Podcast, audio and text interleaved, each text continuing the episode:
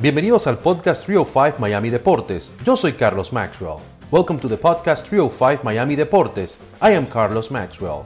A veces estaremos en español, sometimes in English and sometimes en Spanglish. El Inter de Miami ya arrancó su temporada regular en la MLS. Conversamos sobre el club con el copresentador del podcast oficial en inglés dedicado al equipo local. Jay Kington del Inter Miami Podcast conversó con nosotros. La entrevista es en inglés, así que cambiamos de idioma. This episode is with the co-host of the Inter Miami podcast, Jay Kington. We talk about the new season, the changes in the club, the new sponsorship for the stadium, and much more. Enjoy. Jay Kington, welcome to the podcast 305 Miami Deportes from Telemundo 51 Miami. How do you feel? I feel great. How do you feel? I'm good. I'm better now with you. Excellent. Well, I appreciate you having me on, Carlos. Of course. Jay. You know what? My English is not very good looking, but I, I will try my best, okay? No, you make up with the face. It's okay. and I put some makeup on, let me tell you. All right. To be honest with you, here's my makeup. Gotta look good. Of course, all, all the time. Jay, how do you start the podcast? Uh, I, I heard your po- podcast is very good. You have very good episodes. How do you start that?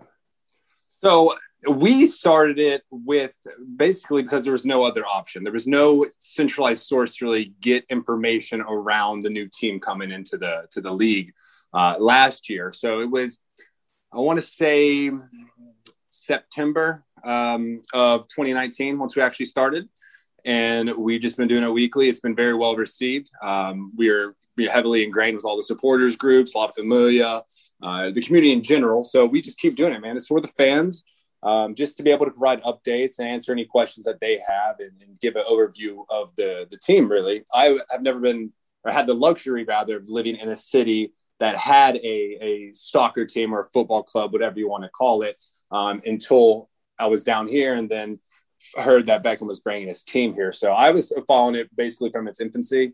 Um, and then Alex, my co-host, is someone that uh, that I work with. He's a very good friend uh, of mine. Um, he's the godfather to my son. so I was like, hey, I've got this idea. And to me, uh, I got into podcasts maybe like a year earlier than that.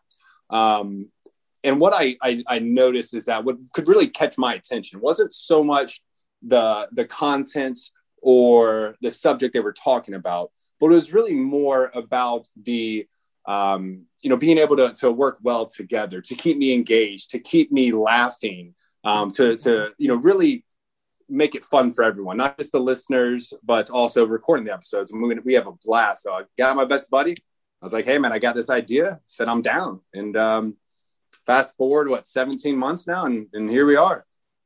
Yes, I, I saw that you started like way, way early, um, like, mm-hmm. like before the team played their first game, actually, right?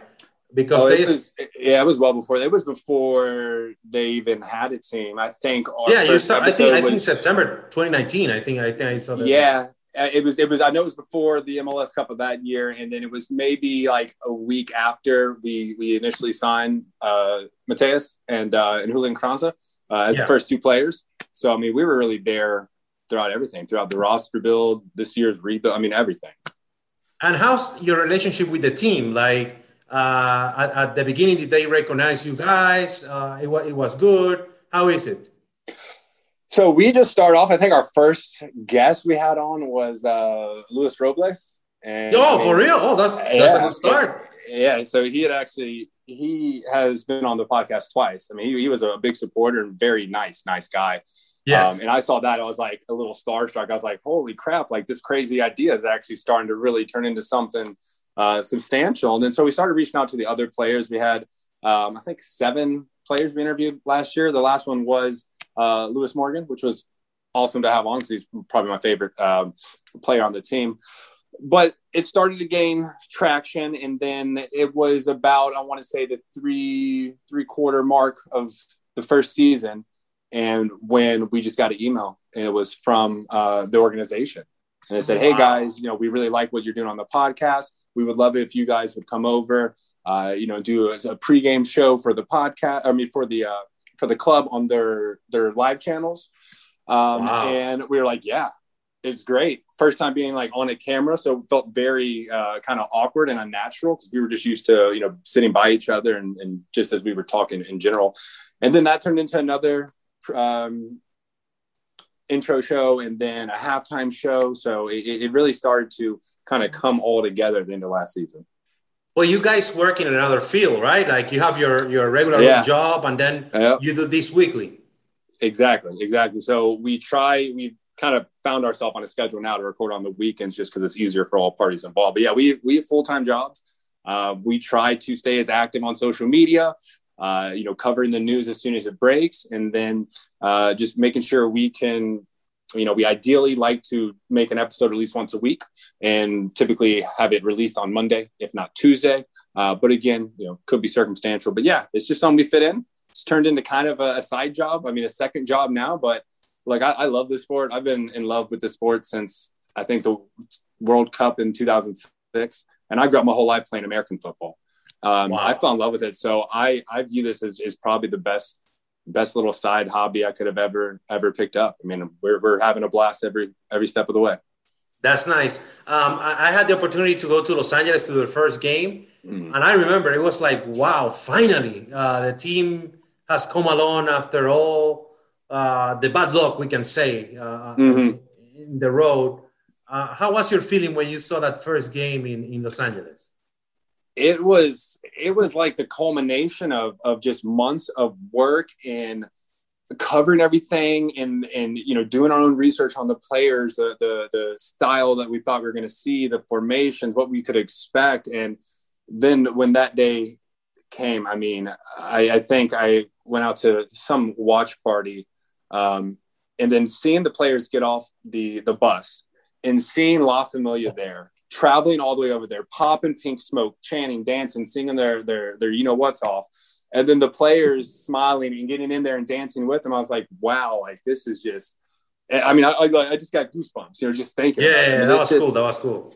Yeah, it's it's just something you're so passionate about, and you know, it's been a long few months. I'm just happy that the season's finally here, and I was at the stadium yesterday, had had an absolute blast. Wish we got a better result, but um, a lot of patience, I would say, has had to had to happen for for everything, especially considering uh, you know the the home opener being canceled last year, and then going on what was that like a six week break, and then the MLS, MLS is back tournament, and then another few week break after that. So it was very stop and go. But if there's been anything I've learned, it's just be patient and it'll come.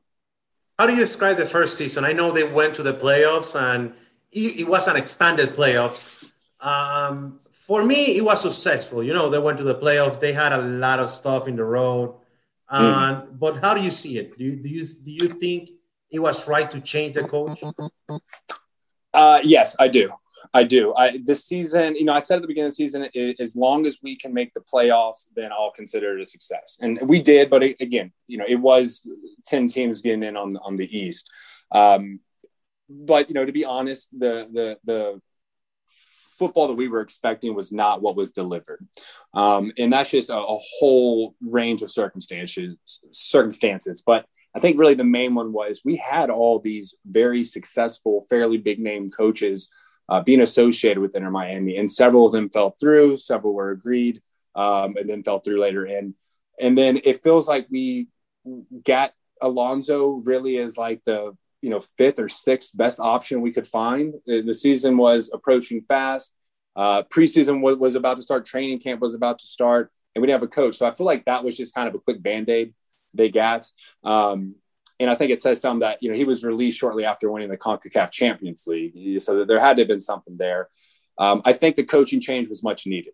Um, now, the results we'll, we'll see what happens, but you know, I, Phil Neville, I, I, it's just going to be a different mentality um, of the game. You know, he comes from the the EPL, whereas you know Diego was was more South America.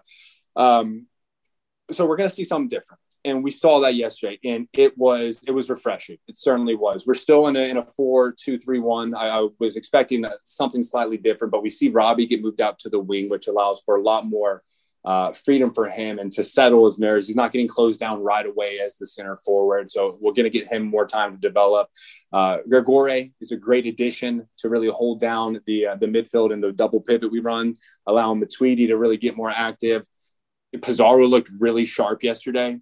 Um, there were some fitness issues with you know Lewis Morgan, but you know I, am seeing it's really starting to see the potential that we can be a, a perennial powerhouse that can go toe to toe with every team in the league. What's your take on, on the first game? Is uh, I know they lost the game, but they started winning. Uh, they score a couple of goals. Uh, what's your take on the first Phil Neville's game?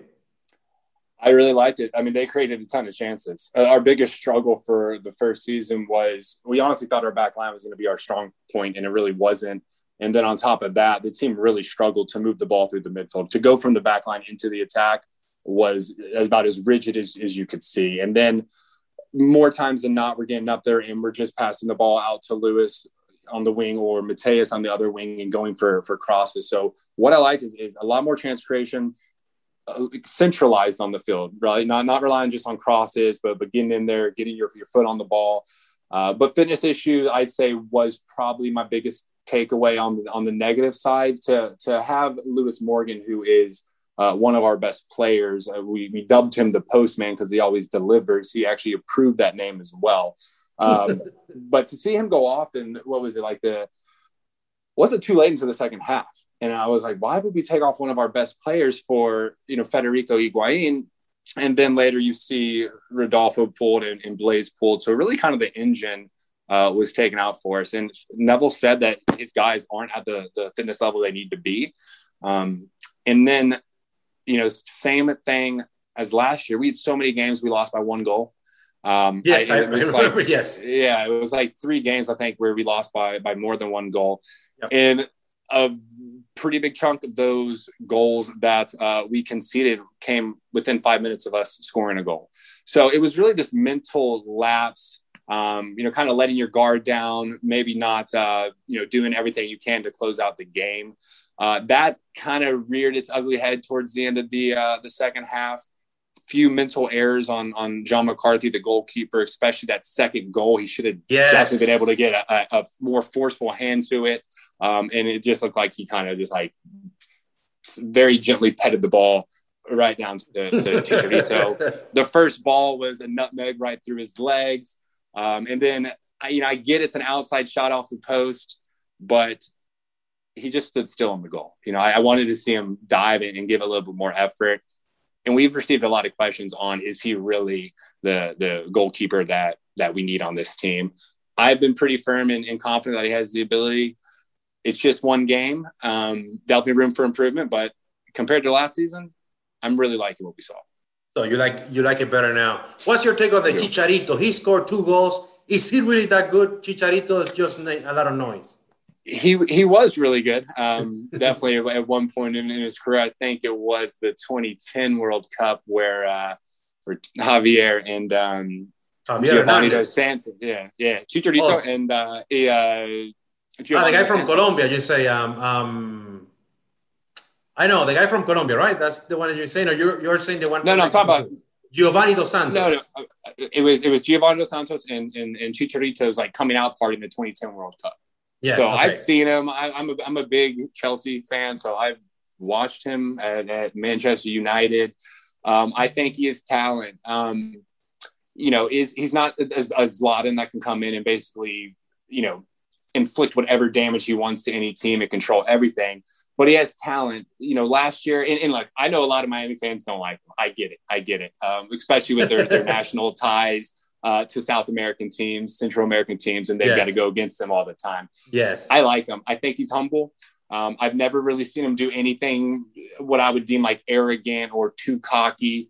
Um, and then, of course, the the he was very vocal about mental health last year. Um, the lockdowns were tough. He lost, I think, his grandfather or his father. I know that was tough on him. So you know, I, I, I hate losing, um, but there was a little bit of me that that was happy for him you know, sure, to, to sure. overcome it and get that confidence back. Sure, of course, of course. Tell me from now on, what do you think the team needs to do to have a successful season and be better than last year? Number one, get the fitness up. We need Lewis Morgan for all 90 minutes. We need Pizarro for all 90 minutes. We need Matuidi for all 90 minutes. They have engines on them. We need those finely tuned and ready to go. Um, I really am excited to see what Blaise is going to bring this year. Um, he, again, could be a lot more free and, and, and inflict and, and, and push himself into positions. Um, what was it? that um, there was a, a, point in time where he came out of the midfield to steal the ball right back from uh, from LA. Um, and that's the stuff you want to see. He like he really has an engine. He is the energizer bunny. That guy is always running. He seems to be able to get a step on everyone. So I want to see that. And then back line, some issues. Definitely some issues. I think two of those goals could have been prevented. Um, you know, I, am hoping that it's not going to be more the same of last year. I understand Joevin Jones and, and Kelvin Leerdam are new to the team. You know, uh, Nico Figal and LGP already have that relationship, but we need them all on the same page, acting in unison. Um, and, you know, come what, June, July, we're going to get reinforced with Kieran Gibbs. So another EPL defender. Uh, but I think that's really what we have to see. And then, uh, you know, Robbie, we spent our overall number one overall draft pick on you in the 2020 Super Draft. We passed on Daryl Dike not once but twice. Uh, so I really, I really, I'm not blaming the team. I get it, but I really want to see some something from Robbie. I want to see, um, you know, I, I would like to see at least, if not, if not more. I'm going to go conservatively, conservatively here. Uh, five goals throughout the season. I'm, I'm going to need that from Robbie now they, they are saying i think we well we had like a, a, little meeting with with the local media and all that. I think you guys were there too. Um, i remember that jorge mas was saying hey uh, david beckham is coming every day here. How important is to have beckham going every day to to training also to to spend time with the with the little kids with the young kids in the academy yeah. in the academy also. How yeah. important you think is that for the team I think it was crucial. Um, he got a lot of flack last season for not being here, but I don't think people realize that he just literally could not get into the United States due to the COVID, yes, uh, exactly. the pandemic, you know, travel restrictions. So everyone's like, "Oh, he doesn't care about the team," and I, I can assure you that's not the case. I, I, I, saw him yesterday at the stadium. He's very involved. You see him much more involved in the front office decisions. Um, you know, I feel bad. It was probably you know trying to steer a ship when you're you know across the pond in, in England, and that's got to be frustrating for everything to be over phone calls, uh, you know, in Zoom. But he just has a presence. I mean, it's David Beckham. He is a god, right? I mean, arguably the best looking human being of all time. I mean, probably rivaled only by like Brad Pitt. Um, you know, he, he has a, a, stature about him. My fiance's obsessed with him uh, more oh, than she's okay. obsessed with me. But um, when he goes to the academy, I mean, you're talking about local kids who are years away from from playing professionally. Some of them are probably so young they might have even not even ever seen David Beckham play. Maybe in the MLS, but probably not for the Galacticos de Real Madrid. Yes. Probably not for Manchester United. Can you imagine being a, a parent with your say 12 year old son and David Beckham's just there giving you pointers? Um, That's crazy, huh? I mean, it, it's insane, and I think it shows you that he is all in. And I, I, would expect, nonetheless, on for the first team, and to be in the front office making decisions on who we're going to acquire. But to even break it down throughout all the academy levels is is just is remarkable. It is remarkable. He's he's the now de facto mayor of, of Miami, mayor of South Florida. We should just make him a governor and call it a day.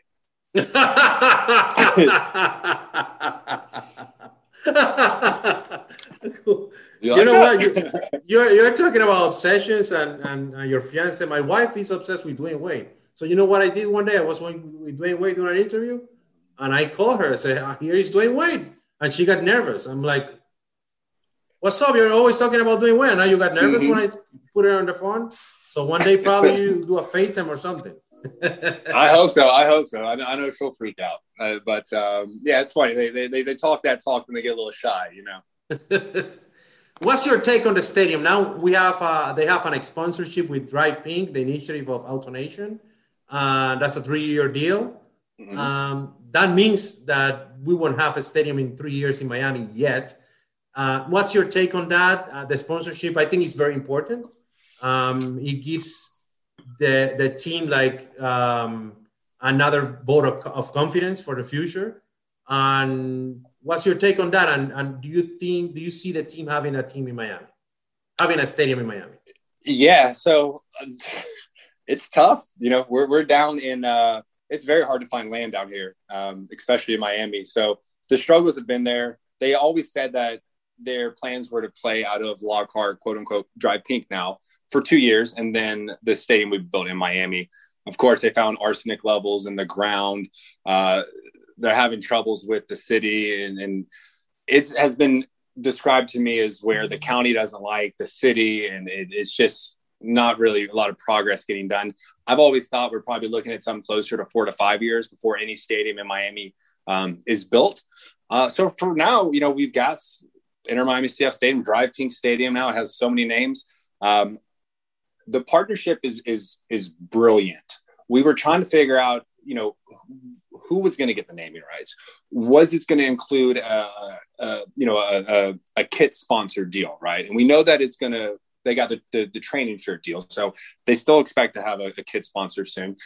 But what makes the most sense with AutoNation to me is not only are they you know a South Florida based company, the work they do in the community is is top I mean, top shelf. I mean, everyone knows them for their initiatives to to stomp out cancer. I think everyone hates cancer.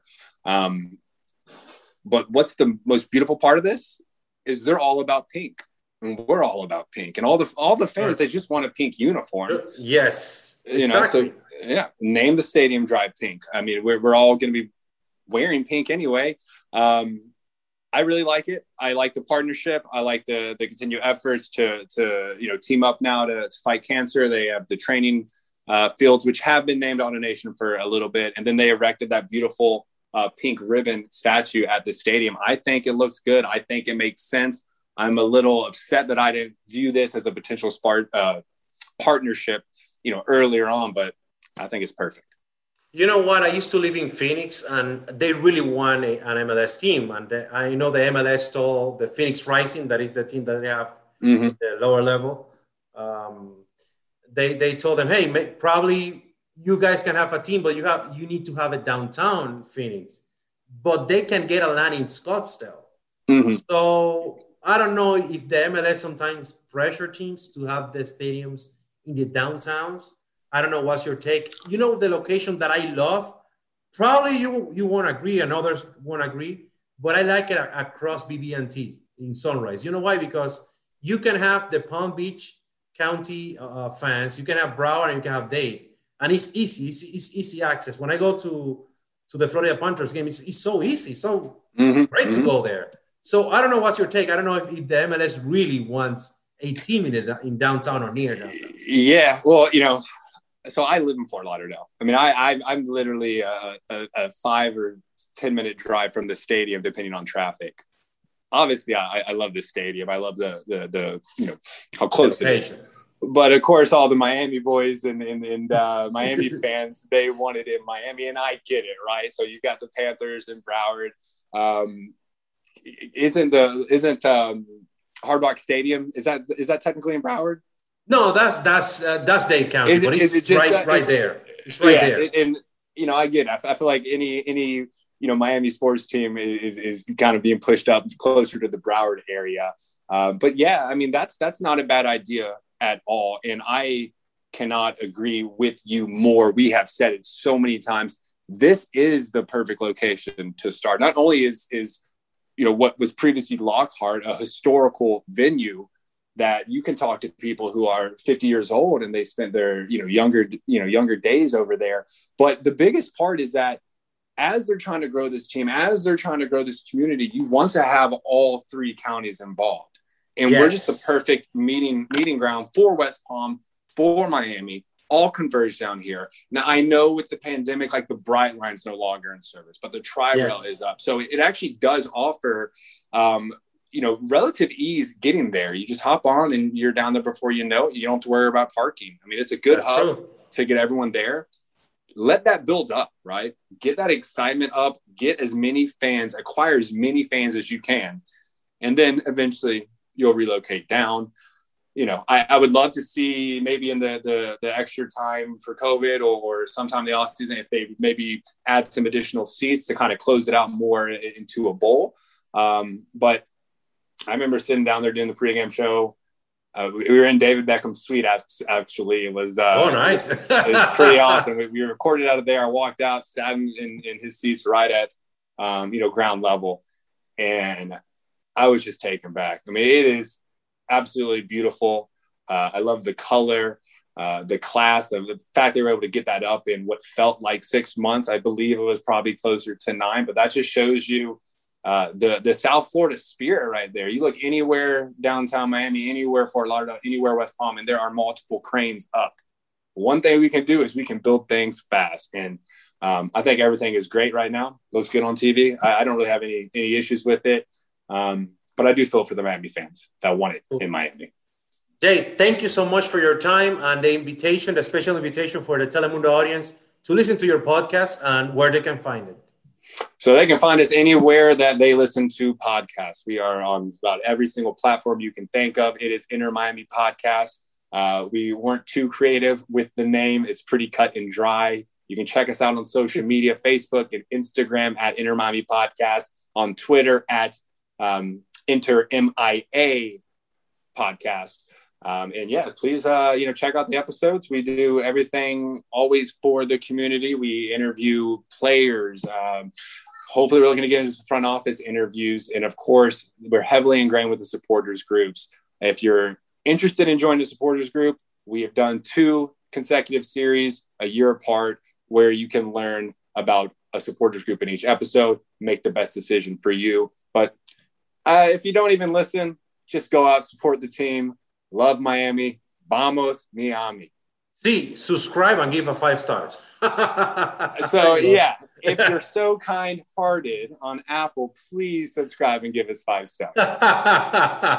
Thank you so much, Jay. Next interview, I hope, is in person, okay? Definitely. Carlos, pleasure. Thank you so much. Muchas gracias por haber escuchado este episodio de 305 Miami Deportes. Until next time.